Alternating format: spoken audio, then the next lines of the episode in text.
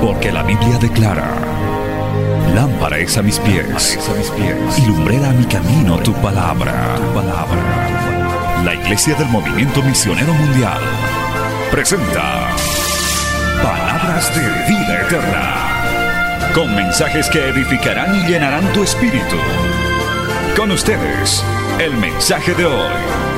Bienvenidos a Palabras de Vida Eterna.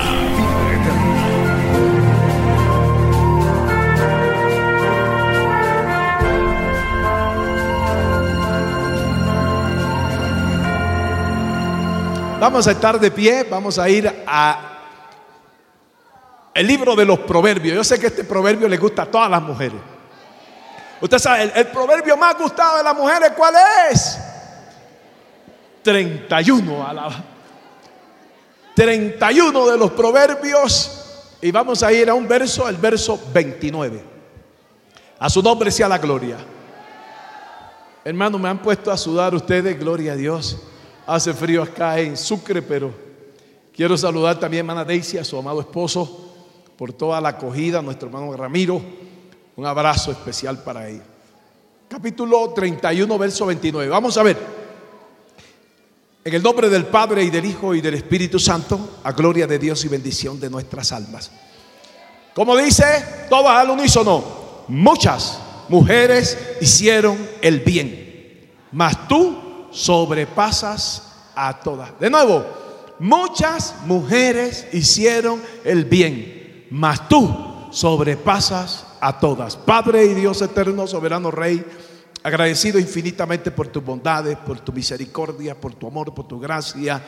Señor, por todo lo que tú eres, por todo lo que tú haces, por todo lo que tú das. Dios mío, en esta hora pido tu unción fresca para hablar a mis hermanas, Señor, y a todo este público, Señor, que tenemos inmenso a través de Betel Internacional, Betel Bolivia y todos los Beteles que hoy, Señor, se unen para llevar este magno evento, Señor, aleluya, a los hogares, a los cientos de vidas y familias sobre la tierra. Tu gracia, Señor, use mi vida de una manera especial.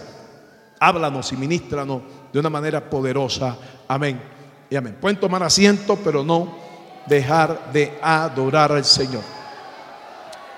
Vamos a, a predicar bajo el lema nuestro, revestidas de fuerza y de honor. Vamos a, a tratar de manejarnos dentro de ese tema y con ayuda del Señor desarrollar un poco lo que Dios nos ha dado. La palabra revestir es como recubrir, o sea, algo que está cubierto, volverlo a cubrir. De hecho que el diccionario nos registra eh, este tema como poner las vestiduras sobre otras vestiduras, o sea, las vestiduras sacerdotales del servicio del oficio a las vestiduras humanas que ya se tienen. De hecho que el mundo hoy, hermano, en vez de, revestirse, lo que hace es que se redesnuda, gloria sea el Señor. Cada día están perdiendo y estamos perdiendo más ropa, en, no solo en las mujeres, en los hombres. Cada día, no importa si hace frío o calor, por lo menos aquí yo miraba en el aeropuerto mujeres que llegaron esto con pantalones de ese estilo, ¿dónde estás que no te veo? Gloria sea el Señor. El mundo es loco y ellos piensan que con esa postura esto adornan, decoran, eh, exhiben y tratan de impresionar a las personas. Sin embargo, el cristianismo no. El cristianismo es una fuente de bendición tan grande, tan maravillosa, que cada día nos exige a ser superiores. Superiores en todo, ¿ah?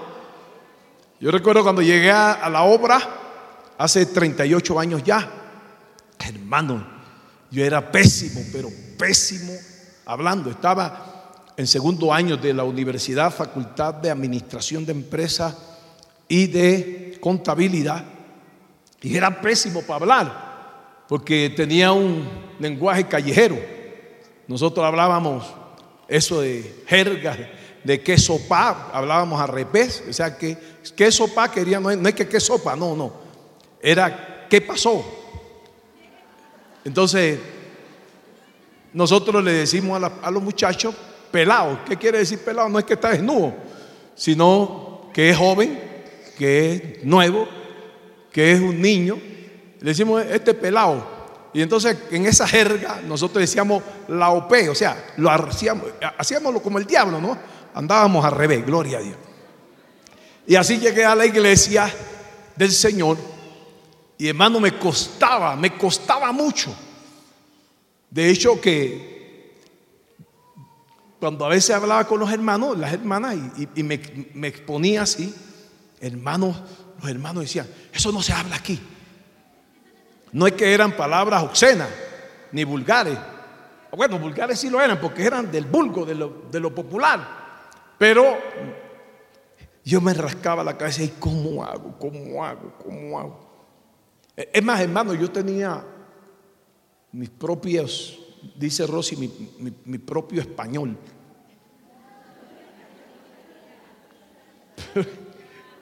Porque a veces, hermano, cuando esto para, para decir algo, para que usted más o menos tenga la idea, yo llegaba y decía, eh, hermano, y, fulano peleó con Mengano y le metió un golpe en la nariz y le brotó un, en vez de decir una hemorragia de sangre, yo decía una sangrerería, oh, gloria. Decía, ¿cómo así? ¿Qué, ¿Qué, es eso? ¿Qué es sangrerería, oh, gloria a Dios? Bueno, una multitud de sangre, gloria.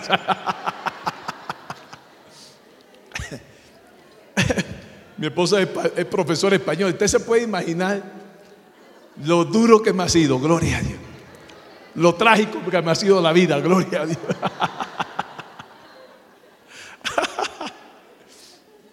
Pero así en la iglesia, hermano, empezamos a moldarnos. Recuerdo yo que en mis primeros meses, como cuatro o cinco meses, eh, Dios nos abrió la puerta para ir a Costa Rica a visitar a nuestro muy amado hermano Manuel Zúñiga, que es un padre espiritual, un gran amigo, un hombre de Dios. Estamos hablando 38 años atrás, muy joven todavía, muy usado por Dios. Me fui para su casa, allá en Pueblo Nuevo de Limón, y, estuve como 15 días. Eh, yo había pedido permiso por menos, pero la cosa se puso tan buena con vigilia, con, con detalles como esto, que me cogí 15 días y el grupo de jóvenes, que Rosy era parte, ni ella de mí ni yo de ella, después se lo cuento, gloria a Dios. Eso no es que, no, no, nada, nada que ver. Y esto, me tardé y el, y el presidente eh, de jóvenes junto con eh, la esposa que emana Loida, hermano Terriente, dispusieron recibirme a mí con una, con con una buena forma. Y era que, que no me dejara decirle Rosalba, o sea, Rosalba seco. Decía, hermana Rosalba, hermana Liliana, hermana, y yo llegaba, hermana Yolanda, bien, pero decía Yolanda, hermano Epifanio, por favor, hermana Yolanda. Y eso me, hermano, y ya como cinco que me dijeron, por la familiaridad que teníamos de amistad, nos decíamos el nombre y punto. Pero ahora tenía que ponerle o el hermano o la hermana, y me lo dijeron cinco. Y ¿y qué mosca le picó a esta gente aquí? Gloria a Dios. Pero no, todo era una escuela. Todo es una escuela, todo es una transformación. Es una nueva forma de vivir. El Evangelio, hermano, como está escrito, de modo que el que está en Cristo pero por favor, digámoslo bien. De modo que el que está en Cristo. En otras palabras, tenemos que ser entrenados, tenemos que ser formados, tenemos que ser corregidos. Esa vida pasada tiene que ser corregida, tiene que ser quitada y tenemos que pulirnos. Ya les dije que yo, muy mal hablado, pero a Dios gracias, con mucho esfuerzo y sacrificio, ¿ah? con mucho que he dejado y dado, he, dado la pata, hermana Rosalba. Loro viejo dice Rosy que no da la pata, pero yo la he dado, gloria a Dios. Yo he dado la parte y he querido, deseado. Ahora en estos menesteres, imagínense, acompañar a un, oficial internacional en su país, hermano Mario, por favor. Tengo que portarme lindo, gloria a Dios. Tengo que portarme.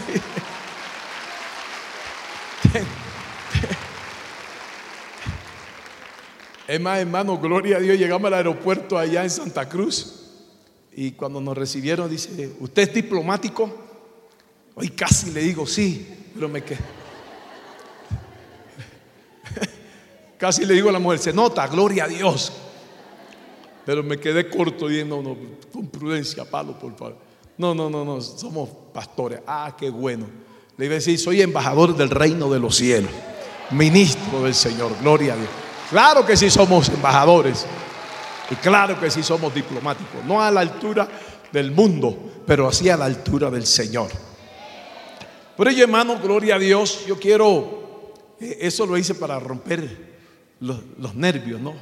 Y ahora vamos en serio, gloria a Dios.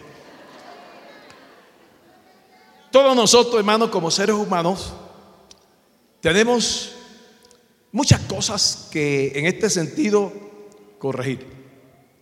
Pero también todos nosotros como seres humanos tenemos eh, ese, ese andar de siempre mirar a los demás y evaluarnos a nosotros. ¿Cómo qué? Como si la persona es bajita y usted es bajita y hay uno más bajito que usted, ¿cómo usted dice? yo soy bajito pero este es más bajito. Si hay alguien alto como yo, entonces uno dice, oh, yo soy alto. Porque no crea que los altos sufrimos también, hermano. No crea que los bajitos solo sufren. Los altos también. Dios mío, ¿para qué me hiciste tan alto, Gloria? Yo he orado por todos mis hijos para que no tengan mi tamaño, hermano. Yo le digo la vez. Anita iba como una mata, hermano, de, de, de maíz, creciendo y dice, papi, yo no quiero ser tan alta como tú. Y yo, no, ven, papá, no te la mano. Padre, en el nombre de Jesús, suspendemos el crecimiento. Gloria. Porque no crea. A veces vamos incómodos y a veces yo digo, Dios mío, ¿para qué me hiciste tan alto? Usted bajito, quizá dirá, ¿para qué me hiciste tan chaparrito? Gloria a Dios. Pero todos tenemos el modelo de Dios. Todos tenemos la forma de Dios. Por favor, levántese su mano y siéntase orgulloso y contento. Y, no mire a nadie aquí como o superior, mayor, mejor. No lo existe. No lo existe. Eso no existe, hermano. No existe superior o mejor. Y de hecho que en todo esto nos comparamos. Ya dije, si es gorda, dice yo soy gorda, pero este es regorda, gloria a Dios. Si es negro, igual. Yo soy negro, pero este es renegro, gloria a Dios.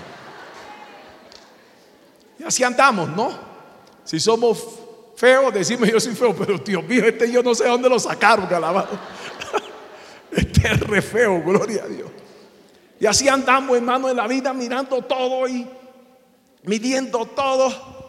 Y otra de las cosas terribles que nos pasan a nosotros es que somos de la idea del pensar de que la, la vida o la trayectoria de la vida o lo que estamos viviendo, lo que estamos pasando, son cosas que nos acontecerán y nos sucederán y nos seguirán sucediendo, porque son cosas a veces del destino. Y decimos, ah, este, este, es mi destino, mi destino es que yo sea así, mi destino es que yo pase así, mi destino es que yo muera así, mi destino es que mi familia sea así.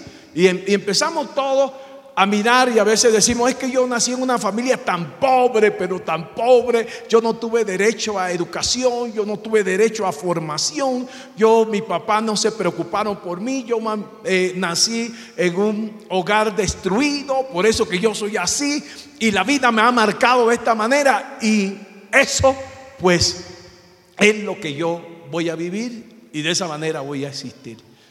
Y nos resignamos y nos atamos y a pesar de que estamos en un lugar tan hermoso como la iglesia del Señor, seguimos atados, seguimos destruidos, seguimos marcados, seguimos lamentando Y muchos de ustedes, yo no sé si todavía ustedes creen esa historia, porque en Panamá se contaba mucho la historia, que cuando alguien nacía, la cigüeña lo llevaba a la casa donde su padre.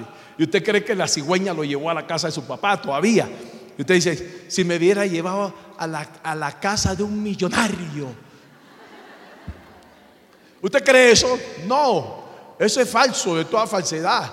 La cigüeña no la llevó hasta ningún lado, gloria a Dios. Y quiero decirle que lo más grande que nosotros tenemos y que tenemos que tener ese valor muy en alto, y es que usted no es la casualidad, ni tampoco es el accidente. Usted es un plan formulado y hecho y planificado por Dios. Por lo cual usted tiene que estar agradecido, agradecida, porque voy a decirlo a viva voz, porque usted y yo somos únicos. Puede decirlo, ¿ah? Yo soy único. Dígalo duro, yo soy único. No crea que usted, como usted van a ver mil, y que, y que si usted se muere va a reencarnar en. No, no quiere reencarnar nada, gloria a Dios. No le haga caso a esta clase de filosofías y cosas diabólicas. Usted es único y única. De hecho, que el día que, que, que mamá nos concibió, con ese milagro del nacimiento, hermano, estábamos corriendo contra un montón. Millones, hermano. Y yo le gané, hermano. O sea que yo soy un vencedor, alabado. Yo gané, alabado Dios. Acá, acá la hermana me dice, yo soy Mella, gloria a Dios. Bueno, ella corrió con otra y llegaron juntas. Ella tiene un empate, gloria a Dios. Y hay otras que tienen que tienen empate, pero yo no, yo soy único y yo creo que la mayoría de los que estamos aquí somos únicos. Por favor, entiéndalo o entendámoslo. No somos una casualidad, no somos un accidente, somos un plan formado y pensado por el Dios creador. Levante la mano y dele gloria al que vive. A su nombre gloria. A su nombre gloria. Ahora sí, ¿en qué somos diferentes? En que todos tenemos retos. No todos tienen el mismo reto. No todos correrán, hermano, la misma eh, eh, suerte o la misma forma de vida. Para usted la vida la enfrentará desde su ángulo. Pero por eso que tomamos el texto, muchas mujeres hicieron el bien, mas tú sobrepasas a todas ellas. ¿Por qué el escritor habla de esta manera, está hablando casualmente de esa mujer virtuosa, que tiene cualidades, que tiene características, que tiene una forma de vida a la cual ella ha entendido que tiene que enfrentar. Y hoy no le voy a hablar de los deberes conyugales, matrimoniales, del hogar, eso le tocará a las mujeres porque ellas lo hablan mejor que nosotros. Y al pastor Lima que tiene un libro tremendo, una bendición grande para la familia, hermana Liliana. Yo quiero que usted, hermano, vamos a mirar en este aspecto a cuatro mujeres que en la Biblia nos hablan de ellas. Y quiero decirle que al igual que anoche yo me quedé, hermano, extasiado con la fuente de arriba y la fuente de abajo, gloria a Dios. Porque, porque, porque hermana, eh, Marisa, si, si, si estuviéramos delante de Dios, los que estamos aquí, y, Dios estuviera aquí en esta hora y nos dice, no como el genio, ¿ah? pide todo lo que quieras. Usted no va a pedir fuente de arriba ni fuente de abajo, nada. Usted le va a pedir fama, riqueza, bienes. Usted le va a pedir casas, le va a pedir todo qué fuente de arriba ni qué fuente de abajo, gloria. Te quiero otra cosa. De hecho que este hombre le ha dicho, pídele tierra. Y ella dijo, no, ¿para qué tierra? Yo, con tierra no hago nada si no tiene fructividad o fructificación, o no tiene bendición, o no tiene como hay mucha gente que pedirá una mina de oro. Dice, no, yo quisiera una mina de oro, Señor. Una mina, con una mina de oro yo soy el hombre más feliz de la tierra. Bueno, ¿te lo vas a comer? Gloria a Dios. No te lo puedes comer. Y todo el oro de esta tierra no da, no da felicidad, no crea eso. ¿ah? Usted, usted mire la felicidad desde su entorno. El problema es que estamos mirando, hermana, la felicidad de, otros aspectos. La felicidad no es todo lo que, lo que podemos llevarnos, no, no, es todo lo que nos envuelve a nosotros. Y en ello yo quiero hablar de cuatro mujeres, asombrosas mujeres. Ellas todas hicieron el bien. La primera mujer que quiero hablar la vamos a encontrar allá en el libro hermano de Segunda de Samuel.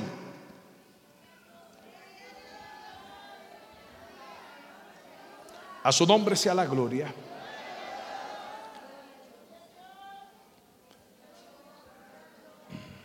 Esta mujer es una mujer especial, una mujer que marcó la historia.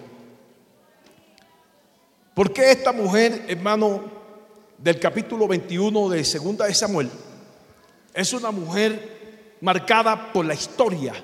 Es una mujer marcada por la historia. Su nombre es Rispa y su eh, traducción al castellano es reflexión. Y yo quiero que usted se marque aquí, reflexión. Hay cosas que tenemos que reflexionar. Hay cosas que tenemos que meditar y hay cosas por las que tenemos que luchar. Esta mujer del capítulo 21, versículo 1 al 14, que es más o menos donde se desenvuelve la historia de esta mujer, nos habla la Biblia, hermano, que esta mujer era mujer del rey en su tiempo, Saúl. Con él tuvo dos hijos. Esta mujer eh, tuvo la desdicha, porque es la desdicha de vivir en un, en un hogar de palacio, de comodidad, de bendición, de grandes logros. Sin embargo, también pudo ver la desdicha que llegó a ella en la destrucción de todo ello por la mala cabeza de su esposo. Saúl fue un hombre llamado, escogido por Dios. No podemos decir nosotros, hermano, otra cosa. Dios, a Dios nadie le mueve la mano. Dios todo lo que quiere ha hecho y hará. Nadie va a obligar a Dios a hacer algo que Él no quiera ni deba hacer. Alabado sea el Señor. Así que introduce a este Saúl como rey. Y Saúl, todos sabemos, que desobedeció a Dios y por esta causa fue, hermano, quitado del trono. No solamente quitado del trono, Saúl sus últimos días se vendió a la idolatría, a la brujería y todas las cosas malas que hizo lo hicieron un mal hombre. Dentro de ello, hermano, quebrantó pactos. Y hay que tener cuidado. Hay, cosas que no son propias nuestras, hermanos, por favor. Es como yo, yo, en el movimiento no me siento un extraño, no me siento un foráneo, no me siento alguien, no, no, me siento alguien parte. Pero como parte del movimiento también me siento responsable de guardar los valores que se nos han dado a heredar. Yo no puedo, por mucha cabeza que tengamos, por mucha novedad que tengamos, o por mucho avance que tengamos, menospreciar los principios sólidos y estables que Dios le ha dado a esta obra, porque eso se llaman fundamentos. Alabados el Señor. Y no se pueden quebrantar los fundamentos. Es como esto que estamos hablando de usted. Si usted como, como ser humano, como persona, no puede valorar el fundamento de su familia. Hermano, yo le digo la verdad, usted está salado, usted está feo. Usted está feo. Alguien aquí no, importa. Levánteme la mano aquí todos los que somos hijos. Si usted no es hijo, usted está mal. ¿la? El único que no fue hijo fue Adán. Porque lo sacaron de la tierra. De ahí para allá todos somos hijos. En otras palabras, que le debemos la vida que tenemos a nuestros progenitores, a nuestros padres, a los cuales sean flacos o gordos, negros o bajos, feos o pobres, como sea, son nuestros padres. Por favor, ese valor que está allí no lo puede romper nada, alabado sea el Señor. Yo tengo que valorarlo, yo tengo que amarlo. Y de hecho, hermano, yo quiero decirle que en esto del hogar siempre sufrimos. ¿ah? Nosotros no éramos ni dos ni tres, éramos diez hermanos. Y a veces pues vivimos lo que se vive en las familias numerosas. A veces se ve que alguien lo ama más. Yo no sé si usted se sintió a veces el menos amado o el más amado. El, menos amado siempre está como todo marchito, gloria a Dios. De hecho que yo le digo verdad, hermano, yo tenía muchos complejos, muchísimos. La flacura que tenía, que todavía no se me ha quitado, gloria a Dios. Rosy ha tratado de engordarme, pero ni llevándome a la bomba, echándome aire, me engordan, gloria. Otra cosa que yo no me sentía, eh, ¿cómo decirlo? Eh, eh, físicamente hermoso. De, hecho, que año y, y meses me quemé la cabeza. O sea que tuve que vivir con esa marca todo el tiempo. A mí no me gustaba mi nombre, Epifanio, ¿para qué? Gloria a Dios. Tampoco mi apellido, Aprilla, que me decían Espinilla, me decían, me hacían bullying de, toda clase. Y yo me sentía, hermano, ¿verdad? Como, como en un hueco, alabado sea el Señor. Y, y terrible. Es más, hermano, yo me adelanto a esto porque una de las cosas que, viví en los últimos tiempos, y estoy hablando de ser cristiano, de siendo cristiano, y siendo un pastor, hermano Mario, esto, yo tuve un resentimiento con mi madre, y ese resentimiento me llevó a amarla, pero parcialmente. ¿Te siente? La amo, pero parcialmente. O sea, no en esa intención de un hijo hacia una mamá. ¿A quién amé más? A mi papá. No porque papá no me pegaba, mi papá pegaba más duro, mamá pegaba, no. No, mano, entre los dos yo le digo la verdad. Yo le tenía miedo a esa vieja, gloria a Dios.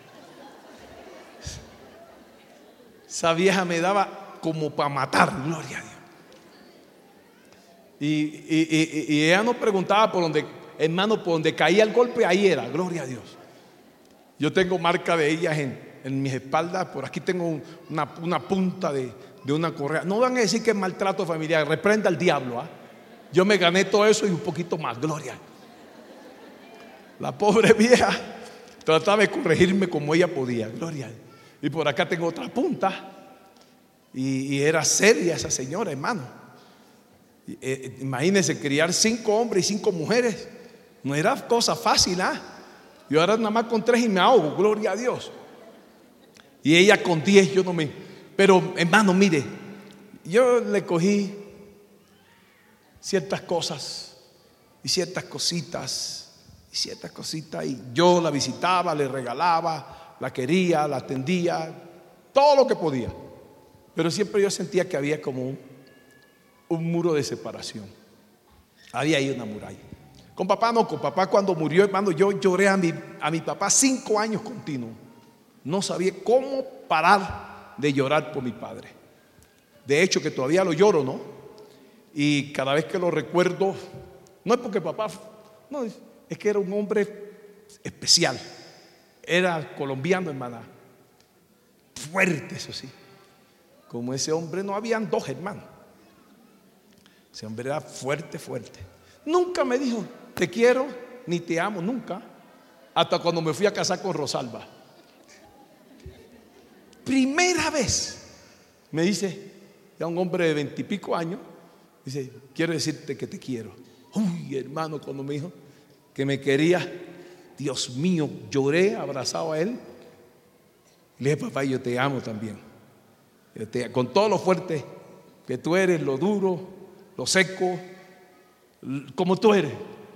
Yo sentía que cada correazo que me metía me decía, te amo, te amo, te amo, te amo.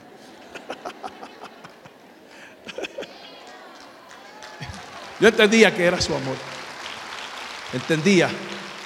Y no renuncié a su amor. A pesar de lo duro que era, lo fuerte que era. Hermano, nosotros no podíamos ni jugar, sino cuando él decía.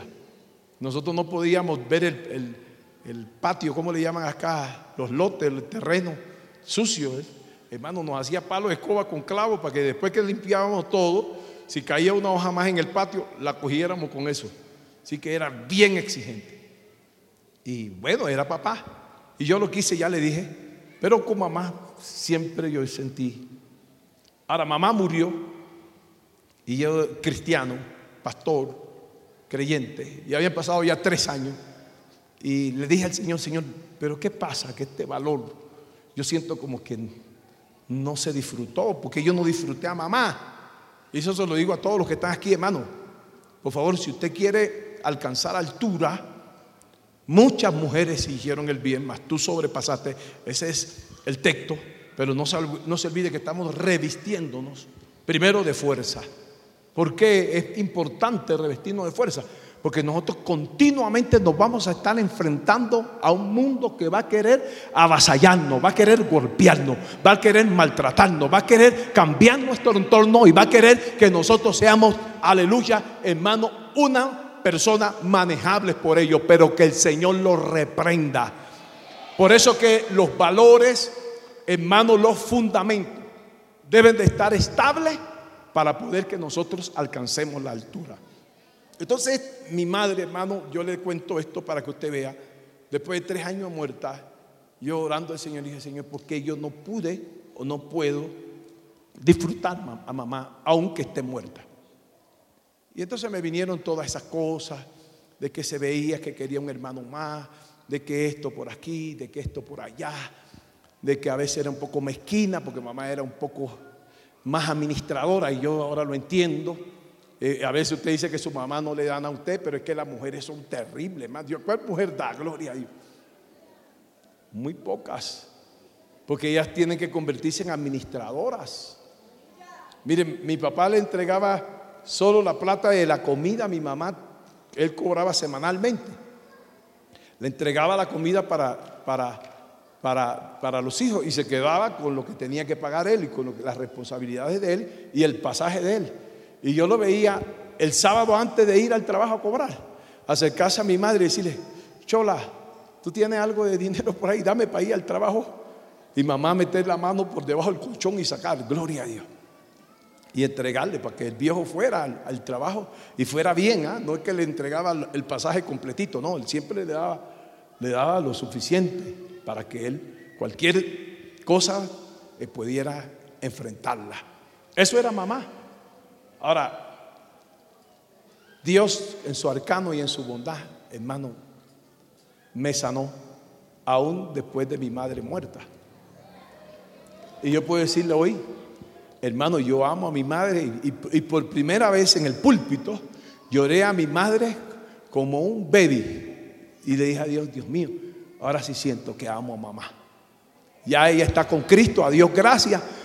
La ganamos para el Señor, a papá lo ganamos para el Señor, a otros hermanos lo hemos ganado para el Señor. Están en la presencia del Señor. Y ya no quizás como mamá la voy a ver en el cielo, pero cuando la vea ya le voy a dar el mejor abrazo que nunca le di en la tierra. ¿Sabe por qué? Porque a veces las cosas nos limitan. Nos limitan. La vida, hermano, nos van a eh, yo, quisiera decir esto, hermano, con claridad. La vida no siempre nos va a sonreír. El que tiene que hacerla sonreír es usted y soy yo. Nadie cree que ah, me casé con un buen hombre, ese hombre me va a hacer feliz, feliz. Espérese, la gloria a Dios. Me casé con la, la corista de la iglesia, esa mujer me va a hacer feliz. Cuidado que le pasa como aquel que se casó con la, con la hermana Juanita, que era una cantadora, hermano, y se casaron y la noche, que la mañana que se levantan después de la noche, de la primera noche de matrimonio, y ve a Juanita pues peluca y se le queda, le dice, canta Juanita, canta, gloria a Dios, como que dice, inspírame Juanita, gloria al Señor. Porque a veces uno se casa con ilusiones. Hay gente que cree que la vida, hermano, eh, usted estudió, se capacitó y por ello ya va a ser triunfante. No, hermano, no crea eso. Se convirtió a Cristo, adoró y, y glorifica al Señor y es fiel y es leal. Y usted cree que las cosas van a ser fáciles. No, se equivocó. Las cosas, por favor entiéndalo, las cosas en la vida van a ser duras, van a ser fuertes, van a haber que enfrentarlas a pesar del dolor. Esta mujer rispa fue tremenda, hermano. Esta mujer sabe qué le aconteció. Ahí lo dice la Biblia. Cuando Saúl era rey, rompió el pacto con los gabonitas y quiso exterminarlo. Los gabonitas era un pueblo es que Dios, eh, a través de Josué, en el libro de Josué, fue el segundo pueblo en conquistar y que, eh, eh, perdón, después de conquistar Jai, iban ellos, pero ellos usaron de astucia e hicieron un convenio con Josué. Y Josué lo hizo por leñadores y aguadores en el templo. Pero Saúl dijo, esto me los quito y me los sacudo de decir a un solo, los voy a matar a todos. Y empezó a matarlos. Y quiso exterminarlos, cosa que no pudo. Esto en su tiempo no repercutió. ¿Cuándo repercutió? En el tiempo del reinado de David. Cuando David fue rey, hermano, tres años de su reino hubo sequía, hambre en el pueblo. Y David, que era un hombre de Dios, pregunta a Dios y dice, Dios, ¿qué pasa? ¿Qué sucede aquí? Algo se ha trancado, la bendición no fluye, estamos en gran dificultad. ¿Qué pasa? Y Dios le dice, no, esto es por causa de los gabaonitas, a lo cual Saúl, papá, bueno, para no alargarle el cuento, porque a mí me interesa que usted entienda de rispa, esta mujer, hermano, este suceso, los gabaonitas dijeron, denos siete hijos de Saúl, a los cuales vamos nosotros, nosotros los vamos a matar. Así David consigue, hermano, de Rispa dos hijos y de Mical otros cinco hijos. O sea, en otras palabras, a Rispa le tocó la desdicha de ver morir en un día a sus dos únicos hijos y ver morir el cinco nietos de ella. Terrible. Hermano, esto es para, para morir. Si, si, si, si Dios, hermano, aleluya, permitiese que algo así llegara a mi vida, Hermano, yo no sé qué, qué podría yo hacer. A uno se le muere un hijo y se quiere uno morir con Dios guarde, hermano, que se me muera un hijo. Yo, yo creo que todo papá quiere en su tiempo que los hijos lo entierren a uno. No estamos aquí preparados nosotros para enterrar hijos, hermano, no. No estamos preparados, nunca nos prepararemos para enterrar hijos. Pero la desdicha de esta mujer es que cinco hijos, digo cinco nietos y dos hijos únicos mueren en la mano de los gabonitas por el pecado de Saúl. Y mire esto, hermano, hay cosas que, han, que ha arrastrado esta mujer que no fueron propias, que no fueron de ellas. No fue ella la culpable, no fue ella la que dio el mal paso, no fue ella la que echó a perder la bendición. ¿Cuántos de nosotros a veces culpamos a otro de la desdicha que tenemos y nos quedamos con la mano cruzada? Esta mujer no se quedó con la mano cruzada. Esta mujer con dos hijos muertos y cinco nietos, hermano dijo, yo no voy a permitir simplemente que la deshonra siga marcando mi hogar, siga marcando mi casa. Alabado sea el Señor. Hermano, mire, yo, voy a decir algo, hermano. Por favor, entiéndame en esta hora. No se le acomoda el tiempo, ni se le acomoda el diablo. Nosotros somos gente espiritual aquí. La Biblia dice que el, diablo nunca dirá basta. Cuando veamos algo que pasa dentro de nuestros medios, dentro de nuestros previos, dentro de nuestra congregación, dentro de nuestra iglesia, todos nosotros estamos llamados a enfrentar esos actos con valentía y con desafío de Dios. Oye, yo siento la gloria. Por eso es que estamos haciendo la primera convención de damas. No es simplemente hermana Liliana para que verá. Y yo quiero que usted se lo diga después. No es para que usted venga aquí a, la pasarela y que luzca el traje del, del, sábado y del domingo y los zapatos nuevos y la cartera nueva y la combinación nueva. Y no, no, no, no. Eso no es para. Eh, aquí estamos en una guerra espiritual. Aquí estamos, hermanos, llenándonos de Dios porque queremos salir, hermanos, rebosantes y renovados y revestidos de la gloria del Señor. Alabado sea el Señor. Si queremos pasarela, eso es en el mundo. Alabado Dios. Pero aquí todos tenemos que saber, hermano, ustedes han, dejado sus hogares, muchos de ustedes sus hijos con sus esposos, o con amigas, o con vecinas, o con familiares. ¿Para qué? Para llenarse de Dios. Para ir con una mentalidad diferente. ¿Saben qué nos está pasando? Nos estamos convirtiendo como en alcahueta del diablo, no de los hijos, ni de las circunstancias. Vemos que alguien fracasa Ay, hermano, ¿qué vamos a hacer? Así es la vida. No es la primera ni la última. ¿Cómo? Que no es la primera ni la última. Y usted ve que cae una por aquí, cae la otra por allá, y cae el otro por allá, y cae el otro. Y todo uno. Es más, usted ve que se habla de la, de la maldición generacional. La primera metió la pata, la segunda metió la pata, la tercera metió la pata. Y todo el mundo está contento. Y la abuela está chineando hijos. Ya está con, cuatro y cinco. Y hermano, no va al culto. No, tengo que cuidar a los nietos. La sangre de Cristo. Criando nietos para qué? Para que sean después dos hijos del infierno más que todos nosotros. Que el Señor reprenda al diablo. He dicho que el Señor reprenda al diablo. Rispa dijo, esto no va a pasar aquí. Ya tenemos vergüenza. ¿Usted sabe qué era para un judío, un hebreo, ser ahorcado? Hermano, era una vergüenza terrible. Era un mal. Es más, te ve que a Saddam Hussein, por juicio, le decretaron la horca. ¿Como qué? Como maldición. Y se dice que el ahorcado no entra al cielo para ellos. Sea, en otras palabras, hermano, era un oprobio increíble. Era un oprobio terrible. Pero Rispa dijo, yo lo voy a enfrentar. Yo oiga, hay una mujer que aquí me diga, pastor, yo lo voy a enfrentar. Yo lo voy a enfrentar cuánto me cueste esto, yo lo voy a enfrentar.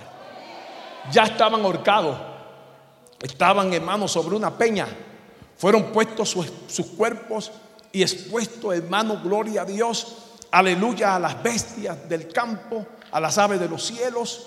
Pero Rispa dijo, no, yo los voy a proteger. Yo quiero, yo quiero preguntarle, hermano, ¿sería usted capaz, hermano, de luchar por alguien que ya no tenga vida? ¿No le parece eso ilógico, anormal? Pero Rispa no solamente estaba peleando por ella y por ellos, estaba peleando por su honra. Por eso que me llama la atención lo que ustedes pusieron y plasmaron en este, en este, en este lema, es revestidos de fuerza y de honor. Y de honor. ¿Qué, ¿Qué, es el honor? Es una alta honra. Vivir con dignidad mantener la cabeza levantada por encima, hermano, de la pobreza, por encima de la escasez. Alabado sea el Señor. No importa que seamos pobres, no importa que no tengamos, hermano, todos los recursos que tengamos, pero tenemos un Dios en nuestro corazón que es grande, que es poderoso, que es maravilloso y que nos ha dado honra ¿Cuánto decimos amén? Ya usted no es cualquiera. Ya el diablo no te dice, ve y haz esto y lo haces. No, Él no tiene autoridad sobre nosotros. Nosotros hoy somos libres para alabar y glorificar el nombre del Rey de Reyes y del Señor de los Señores. A su nombre. Somos diferentes. Hermano, ¿sabe cuánto le costó eso? Hermano, yo, yo no sé cómo lo hizo. Seis años. Digo, pero seis meses continuos cuidando cuerpos de muertos. ¿Ustedes se acuerdan en el caso de Jesús con Marta y María? Cuando Cuando Jesús llegó al cuarto día y le dice, ¿dónde lo pusieron? Marta le dijo al Señor, Señor, ya llegue, ya llegue. Señor, es imposible, no vayas para allá. Eso, eso está asqueroso. Eso es de mal vivir. Ya no funciona. Ya llegue. Yo le quiero preguntar, ¿cuánto hedería un cuerpo por seis meses?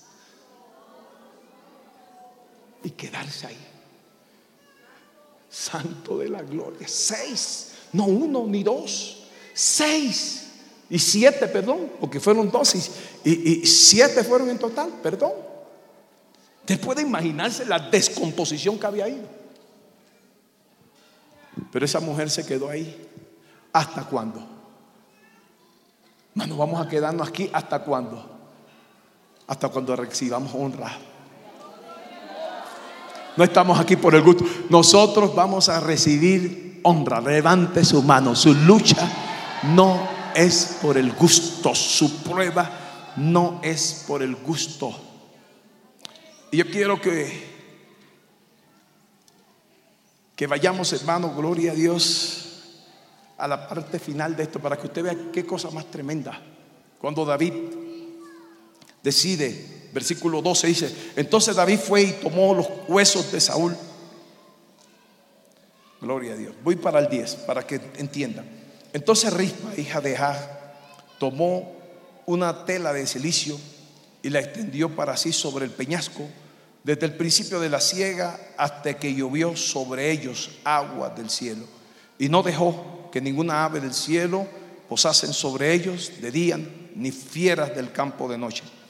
Y fue dicho a David lo que hacía Rispa, hija de Aja, concubina de Saúl entonces David fue y tomó los huesos de Saúl y los huesos de Jonatán, su hijo, de los hombres de Jabes de Galad, que los habían hurtado de la plaza de Bexán, donde los habían colgado los filisteos, cuando los filisteos tomaron a Saúl en Gilboa, e hizo llevar de allí los huesos de Saúl y los huesos de Jonatán, su hijo, y, recogieron también los huesos de los ahorcados y sepultaron los huesos de Saúl y los huesos de su hijo Jonatán en tierra de Benjamín y Sela en el sepulcro de Cis, su padre, e hicieron todo lo que el rey había mandado y Dios fue propicio en la tierra después de esto. Mire, mire hasta dónde corrió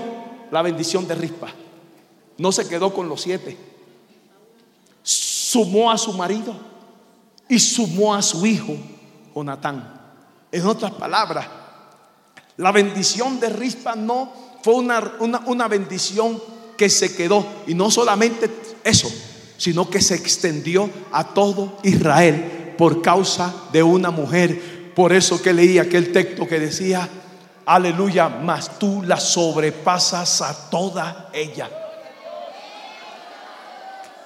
Y quiero ser claro aquí.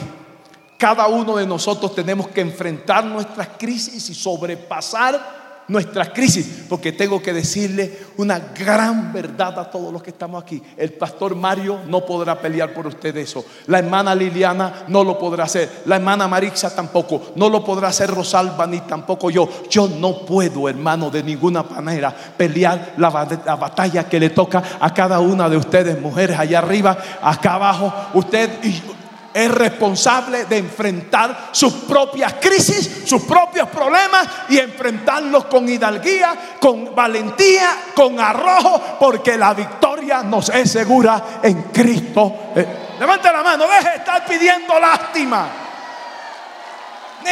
Hoy yo siento la gloria. Hay mucha gente que viene, ay hermanito, es que yo tengo hambre, que no he comido.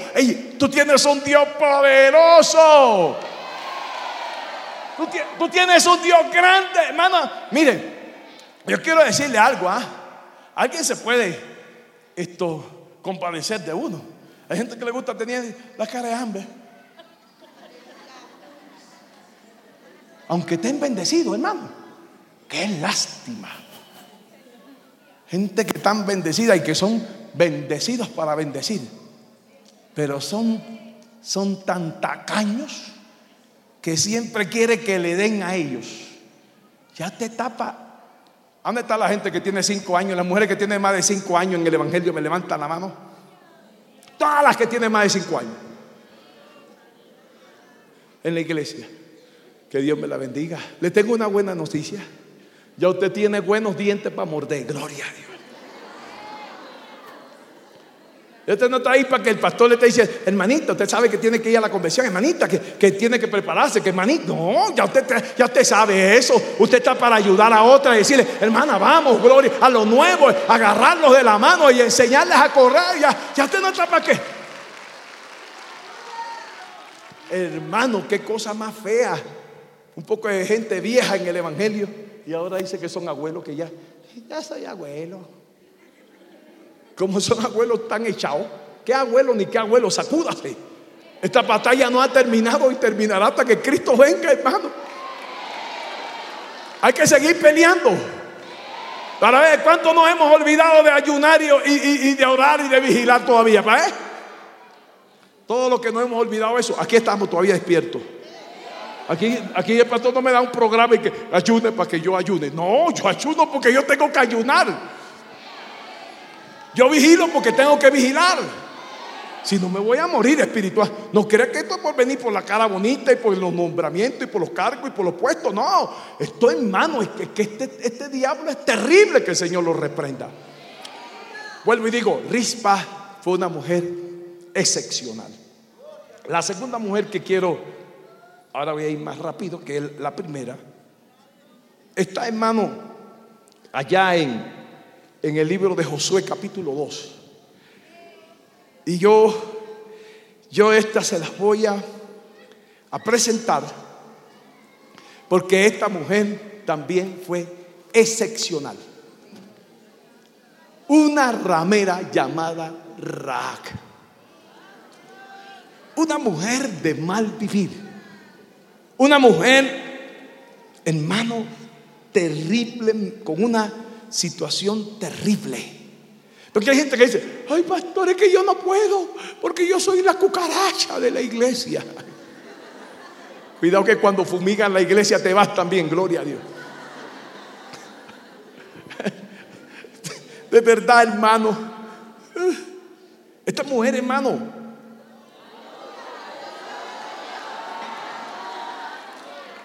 No tenía ninguna garantía.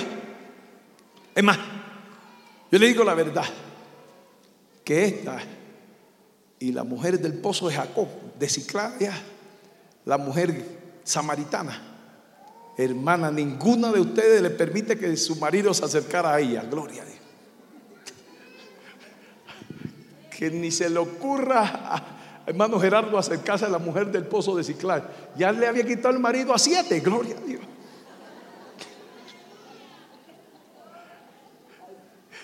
Y esta peor. Esta todo el mundo sabía que era una ramera. Profesión ramera, situación ramera, vida ramera. Pero dentro de su baja vida y de su vida, hermano, perniciosa, un día quiso levantar la cabeza para la gloria de Dios. Y tengo que decirlo, la levantó y la levantó con triunfo y la levantó con victoria. Alabado sea el Señor. Oye, yo siento la gloria de Dios. Hermano, aquí, es que aquí no hay excusa. Aquí no me venga con cara triste porque no tiene con qué comprar comida. Hermano, ayune, ayune, pero ayune con la cara alegre. Alabado sea el Señor. A nosotros nos tocó. Hermano, nos da. Yo me fui para Costa Rica con 10 centavos, hermano. Salía un camión para Costa Rica. Mi hermana trabajaba con ellos, era amigo había una convención. Y yo dije, me voy en ese camión. Hermano, me fui en ese camión. La crisis más fea que pasé. Porque, hermano, una cosa loca. Llegamos al Cerro de la Muerte y el, chofer, el Cerro de la Muerte es altísimo en Costa Rica, entre, sí, en Costa Rica. Eso era, hermano, fisísimo. Y el, y el, y el chofer dice, ya no sigo más el viaje, hasta aquí llego.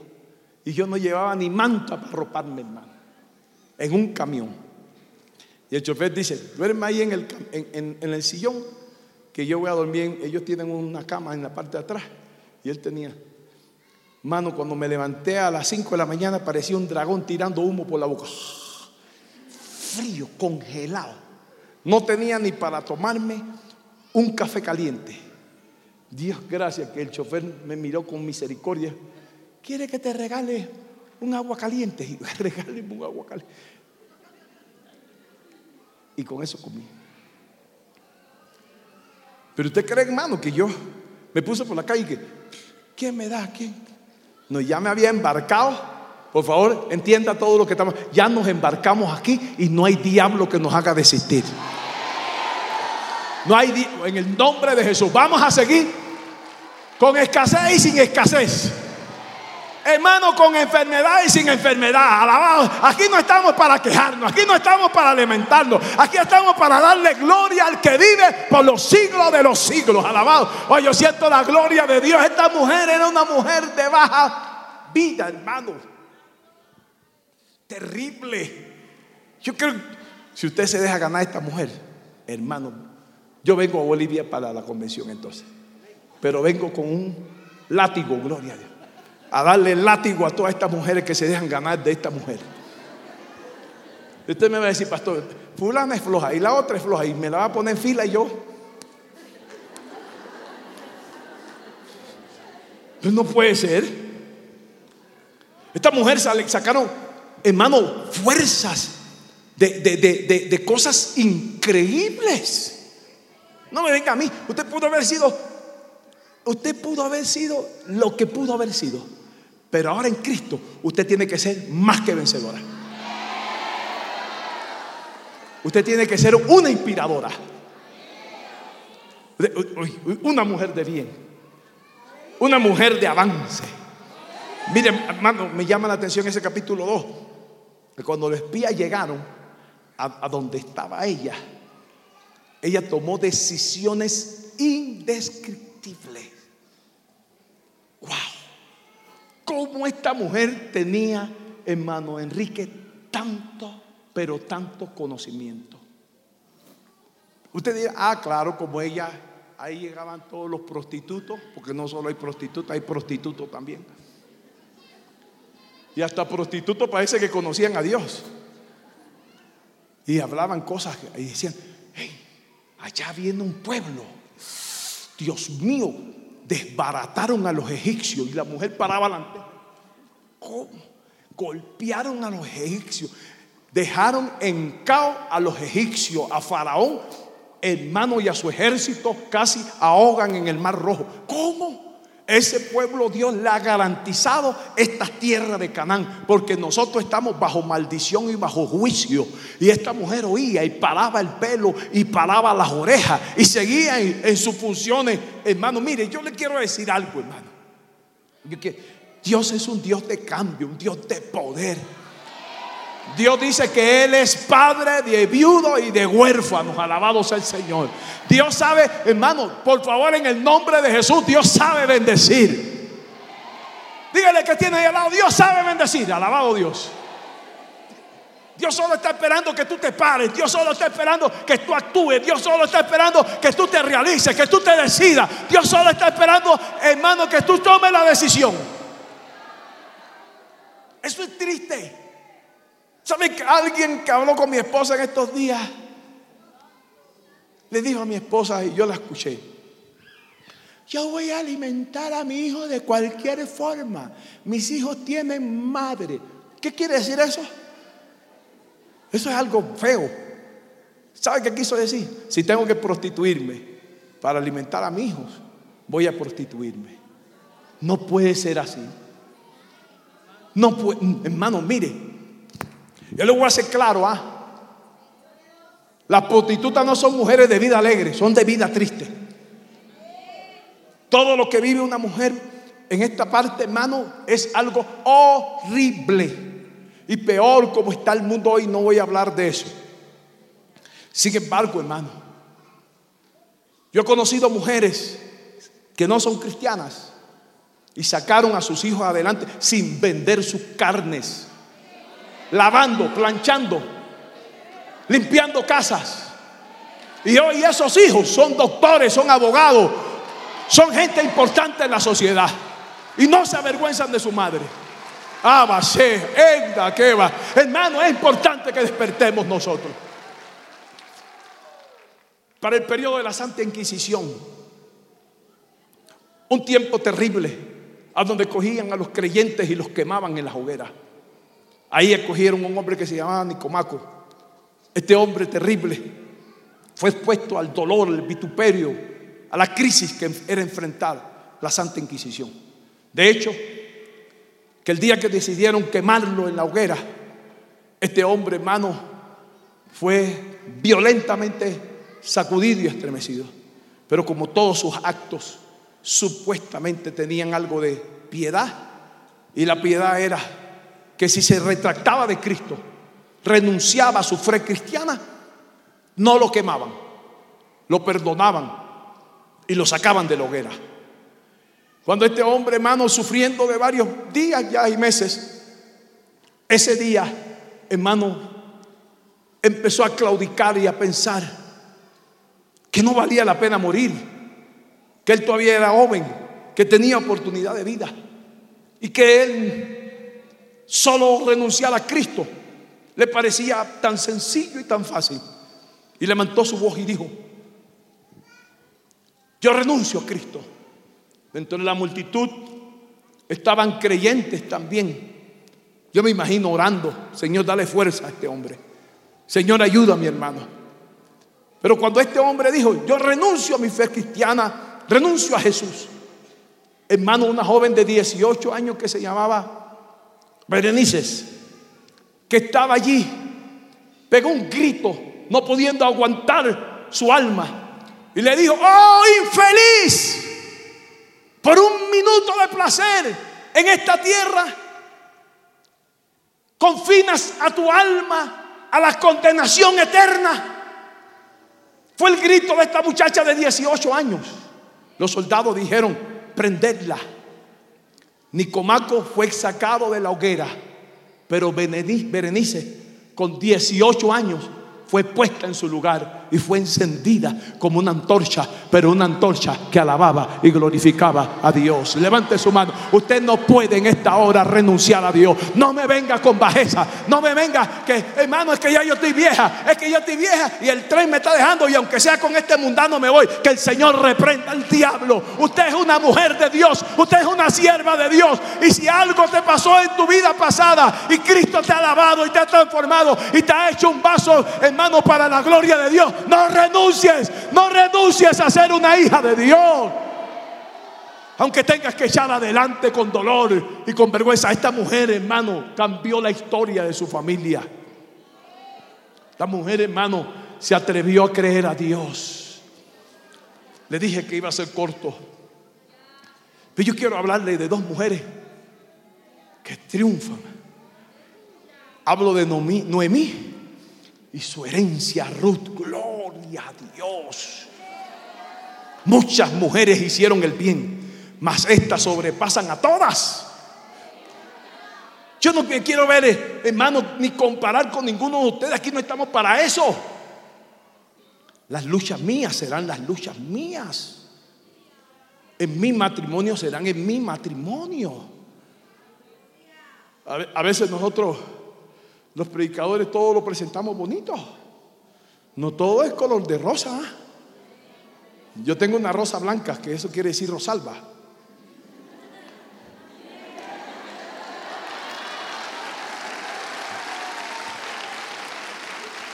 Pero en la rosa yo soy la espina, gloria a Dios. Y no es fácil. No es fácil ni ha sido fácil. No. Por eso voy a renunciar yo a mi matrimonio, a mi familia. No, no, no, no. Tengo que seguir peleando. Van a haber mujeres más lindas que Rosalba, uh, montones, pero ninguna de ellas me interesan. Porque tengo a Rosalba. Y yo debo ser fiel a Dios con Rosalba. Le di mi palabra a Dios por ello. Y aunque se roce y se porte mal. Ahí donde te la ven, gloria a Dios. Eso no debe de cambiar mi comportamiento cristiano. Mi responsabilidad de Dios. Porque ahí es que se muestra. Ahí es que se muestra el verdadero amor. Si, si estamos empalagados, y no es que, que, que esta me empalaga. Eso es lo que me mueve. Decía, decía uno, es que yo la amo porque ella me dice papi. La sangre de Cristo tan bajo así eres. No, eso no es así. Hay otros valores, hay otros principios. Hay otras cosas que son mucho de mayor carácter e importancia. Mire, hermano. Primero Noemí, usted sabe, sacada de su lugar de confort, llevada a tierras difíciles por su esposo. Alguien me dirá, pastor, era una mujer manejable. Es que las hebreas son mujeres dóciles, sujetas. Las que no son muy obedientes son las panameñas y las bolivianas, gloria a Dios.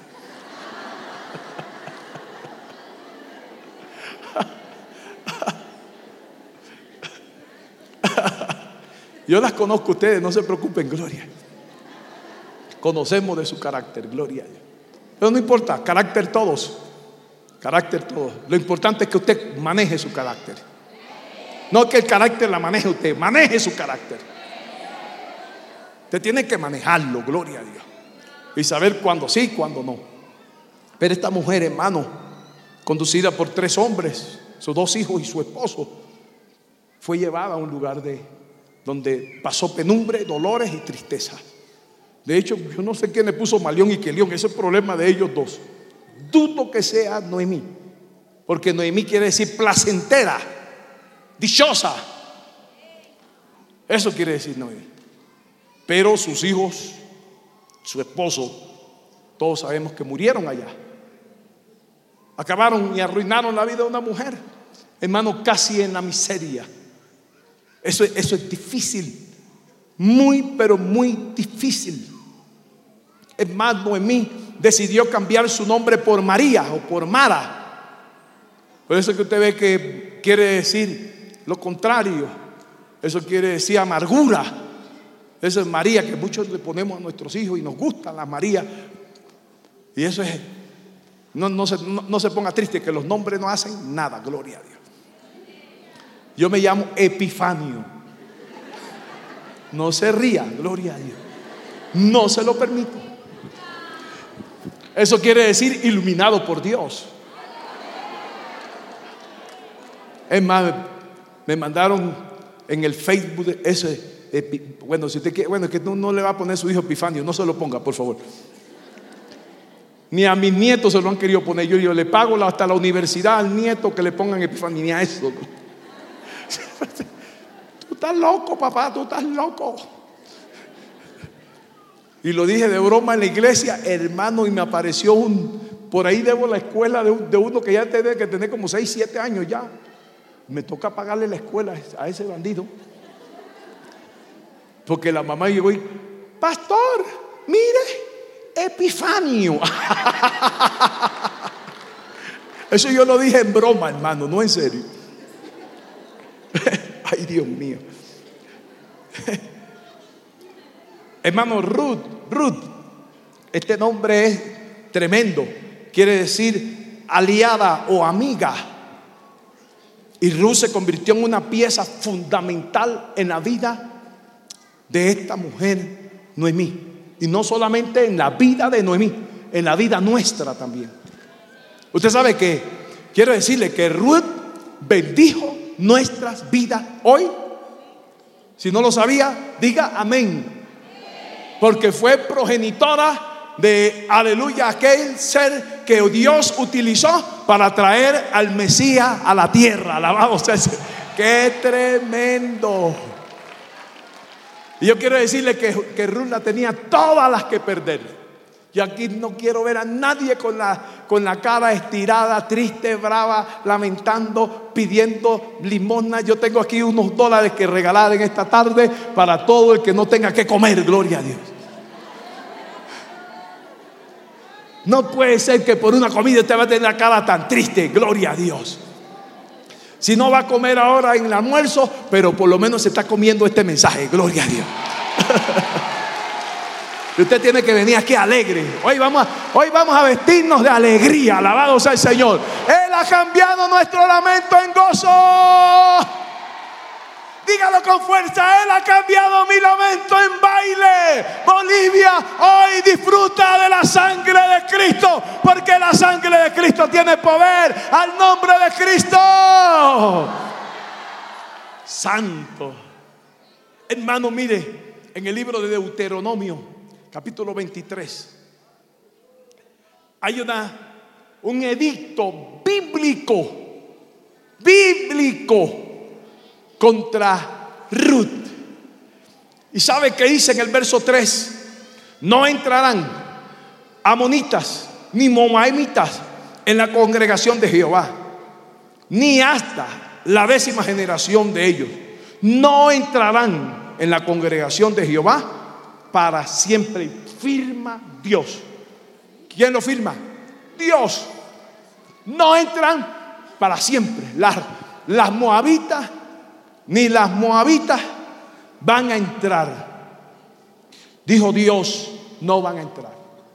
Moisés firmó el pacto porque acordémonos que Moab y Amón fueron dos pueblos que se levantaron contra Israel cuando venía en el desierto. Pero bajo esta, esta crisis, bajo esta problemática, encontramos a esta mujer. Y esta mujer en su crisis, un día su suegra le dice, después de quedar viuda y joven, dice, yo no soy digna, yo no tengo más hijos que darle. Regrésense por su camino, váyanse a su parentela y a sus dioses. Yo me vuelvo a Israel. ¿Y sabe qué le dijo Ruth? No me pide que te deje ni que me aparte de ti. Doquiera que tú vayas, voy a ir yo. Doquiera que tú vivas, yo voy a vivir. Y quiera que tú mueras, ahí voy a morir. Pero quiero decirte también que de hoy tu pueblo será mi pueblo y tu Dios será mi Dios. Alabados. Aleluya. Aleluya. Hay cambios. Hay cambios que marcarán la historia de nuestras vidas, hermanos. ¿Cómo teniendo un edicto tan severo sobre ella, ella iba a rebasar. ¿Puede Dios ser burlado, hermano? ¿Puede Dios ser quebrantado? Mire, hermano, cuando Rispa consigue lo que consigue, eso nos da evidencia a nosotros. Yo hablé de seis semanas, perdón, seis meses de luto, de dolor, de lucha por los cuerpos de los muertos. Y pareciera una vida. Yo, a veces le digo a Dios, Dios, ¿por qué permites tú a veces que las cosas se alarguen tanto? ¿Por qué no permites que el dolor se, se extienda tanto? ¿Se acuerdan a, a Daniel? Daniel, 21 días orando y ayunando por la gracia y por la voluntad de Dios sobre Israel. Y no era oído. Todas las oraciones rebotaban. Y a veces el pueblo de Dios somos igualitos. Nosotros queremos todo instantáneo, que sea instantáneo. Instantáneo todo, instantáneo todo. Oramos un día. Pastor, ya estoy cansado de orar. ¿Cuánto llevas orando? Pastor, un día. ¿Cómo está cansado de orar un día? ¿Te parece mucho un día?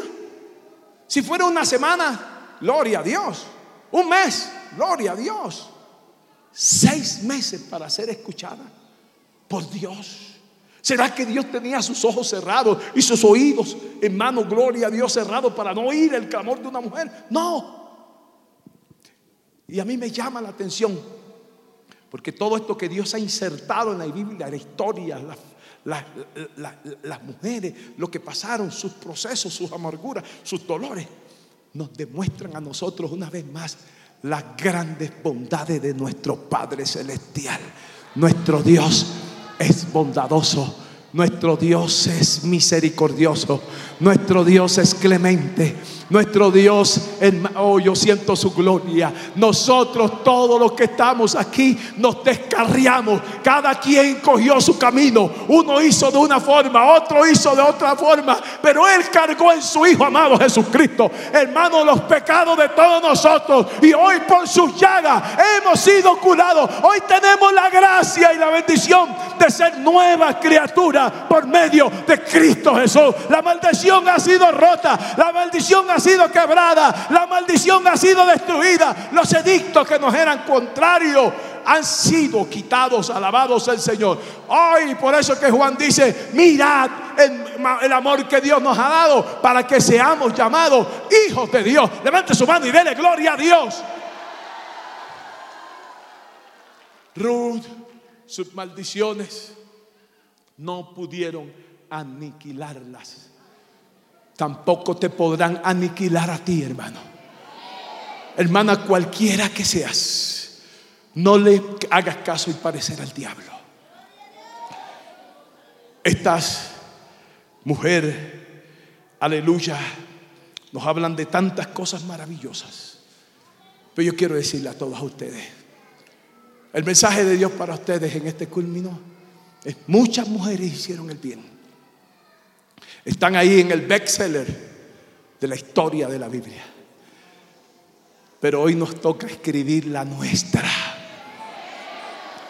Pastor Lima, nos toca escribir la historia de Bolivia o seguir escribiendo la historia de Bolivia. ¿Cómo la vamos a escribir? Con dolor, con tristeza, con derrotas, con abandonos, con eh, aceptándole al diablo lo que quiera hacer o lo vamos a hacer con honra, como ella dice. Dios nos está revistiendo de fuerza, pero también de honra. Incline su rostro en esta tarde. Yo quiero orar por todas esas mujeres. Muchas mujeres hicieron el bien. En el nombre de Jesús. Que dicen en esta tarde, pastor, mira, yo hoy me levanto, yo hoy, yo hoy ¿Qué va, pastor? Yo voy a romper con todas esas maldiciones, voy a romper con todas esas cosas. Voy a orar por aquella que dice, pastor, yo necesito la oración. Yo necesito en esta hora, en el nombre de Jesús, el consuelo de Dios. Eso. No sé qué es lo que te ha pasado, amada. No sé qué te ha pasado, amado. Pero el Dios de los consuelos está aquí. Tú vas a sobrepasar. Si puedes. Si puedes. No te des por vencida. No te des por vencida en esta tarde. Amado usted que nos ve ahí a la distancia. No se dé por vencido. No renuncie a lo grande de Dios. No renuncies. Eso. Échate ahora, aleluya, esa, esa, esa. Esa carga sobre tus hombros. En el nombre de Jesús. Eso. En el nombre de Jesús. En el nombre de Cristo, Señor. Rompe toda atadura. Quiebra toda maldición, Señor, en el nombre de Jesús. En el nombre de Cristo, Señor.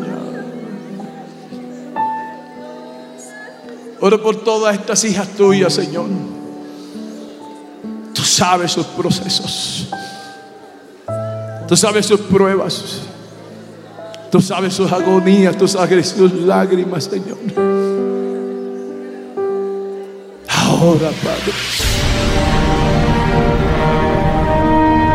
Porque la Biblia declara, lámpara es a mis pies, a mis pies y lumbrera a mi camino tu palabra. tu palabra. La Iglesia del Movimiento Misionero Mundial tuvo el grato placer de presentar Palabras de Vida Eterna. Si el mensaje de hoy ha edificado tu vida y llenado tu ser, comunícate con los teléfonos de esta emisora.